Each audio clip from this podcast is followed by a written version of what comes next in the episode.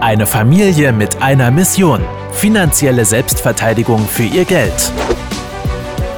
Herzlich willkommen zu einer neuen Folge des Podcasts Die Geldrevolution mit Klaus und Philipp Roppel.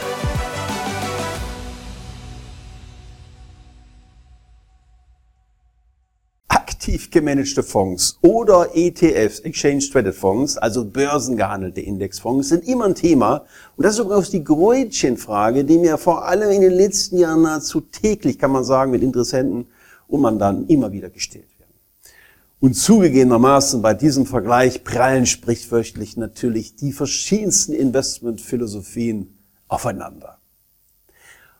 Und wer die Arbeit von meinem Team und mir kennt, der weiß, dass ich keinesfalls beziehungsweise ausnahmslos für die eine oder die andere Seite bin, sondern dass es verschiedene persönliche, aber auch marktbedingte Ausgangssituationen zu berücksichtigen gilt, die eine seriöse Antwort auf diese Frage auch letztendlich mit sich bringt.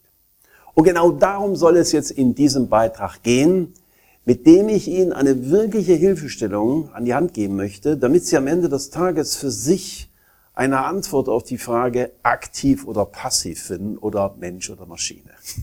Und damit ein ganz, ganz herzliches Willkommen. Mein Name ist Klaus Roppel und im Rahmen ja des privaten Vermögensaufbaus, der übrigens immer bedeutsamer wird, gerade jetzt, und des Vermögensschutzes, ist es in der Zeit, dass wir einmal ganz offen und ohne jegliche Vorbehalte mal diesen Vergleich angehen wollen und ihn uns genau mal anschauen. Übrigens, Sofern Sie dieses Video schauen und nicht als Podcast gerade hören, schreiben Sie mir ganz persönlich Ihre Meinung und Erfahrung gerne auch dazu einmal in die Kommentare und wir beantworten auch jeden einzelnen Kommentar. Seit einigen Jahren haben die Investmentfonds natürlich Konkurrenz oder Mitwettbewerbe bekommen, so ist es eigentlich besser genannt, so scheint es jedenfalls, und zwar von den sogenannten ETFs oder entsprechenden Exchange Traded Fonds.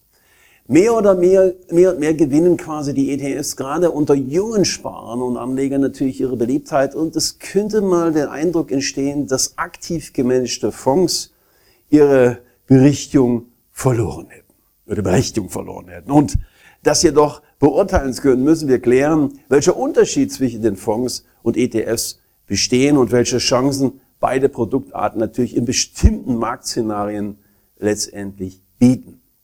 Nun, Investmentfonds kaufen mit Geld immer Anleger grundsätzlich Anteile von Wertpapieren wie Aktien oder Anleihen, je nachdem, auf welche Anlage der Fonds natürlich spezialisiert ist.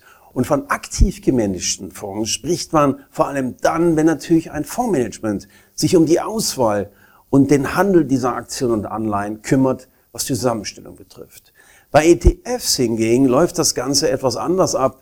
Denn diese sind computergesteuert und orientieren sich an, einem entsprechenden Vergleichsindex, dessen Aufbau ja, sie zuversichtlich oder zuverlässig nachbilden sollen.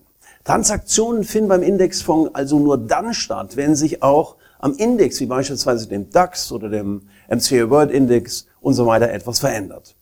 Und da sich kein Fondsmanagement um das angelegte Kapital kümmern muss, sind auch die Verwaltungskosten vergleichsweise niedriger.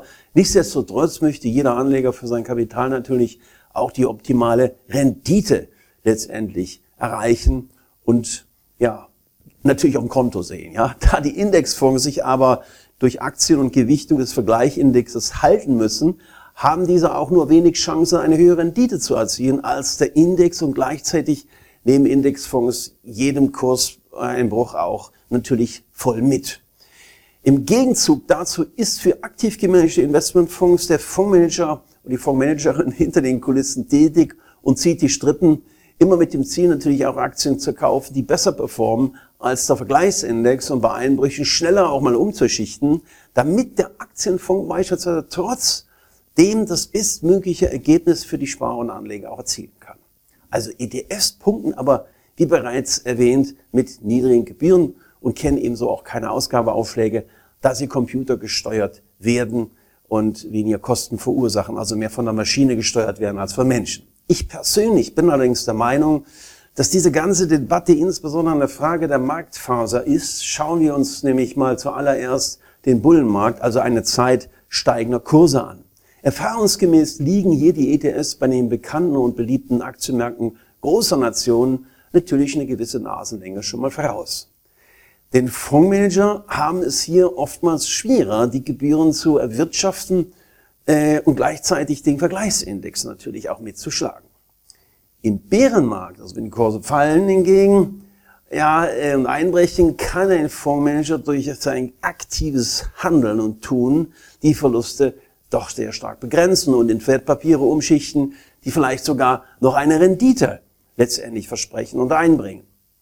Und diese Flexibilität kann meiner Meinung nach in Zeiten hoher Volatilität, Unsicherheit und Abwärtsbewegungen an den Märkten schon ein echtes Faustpfand sein. Gleiches gilt übrigens auch für Zeiten, in denen sich der Markt mal eben seitwärts bewegt. Ob am Ende Indexfonds, also ETFs, oder klassische Investmentfonds die bessere Wahl sind, hängt ganz offen gesagt auch davon ab, in welchen wirtschaftlichen Phase wir uns gerade nicht nur befinden und welche Strategie Sie vor allen Dingen als privater Sparer und Anleger erfahren möchten. Ich denke, dass vor allem die Diversifikation zum Vermögensaufbau die Grundlage jeder stabilen Rendite ist und demnach durchaus beide Anlageformen in einem gewissen Portfolio auch gemixt werden können. Wie die genaue Gestaltung in ihrer persönlichen Situation, einem konkreten Einzelfall mit einem Mix aussehen kann, da verweise ich immer gerne auf unser Angebot eines kostenfreien äh, Klarheits- oder Erstgesprächs mit meinem Team und mir. Infos dazu gibt's übrigens hier in der Beschreibung. Vielen Dank, dass Sie heute wieder mit dabei waren.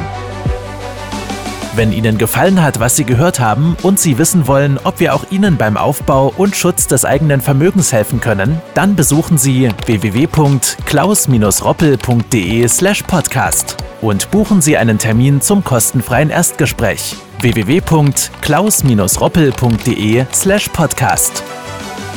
Die Veröffentlichung dieser Podcast-Folge der Geldrevolution richtet sich an Privatanleger, Selbstständige und Unternehmer. Im rechtlichen Sinne handelt es sich hierbei um eine Werbemitteilung und die wiedergegebenen Informationen sowie geäußerten Meinungen wurden mit großer Sorgfalt recherchiert. Die enthaltenen Informationen und Einschätzungen stellen keine individuelle Anlageberatung oder sonstige Empfehlung dar. Im Wandel der Zeit sind historische Wertentwicklungen kein Hinweis für zukünftige Renditen oder Ergebnisse. Die in dieser Podcast-Folge enthaltenen Inhalte im Rahmen der Finanzbildung dürfen ohne schriftliche Zustimmung unsererseits nicht weitergegeben und verwendet werden.